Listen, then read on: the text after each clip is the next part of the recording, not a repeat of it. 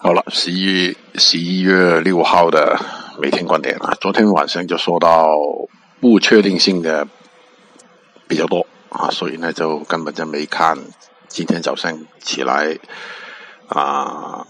看到了这个就是那个黑色类就反弹，继续昨天下午这个反弹多一些啊，呃，原油的进入回调盘整了，还有这个美国股市啊，其他的品种没什么啊，就。在那个盘整当中，先看图。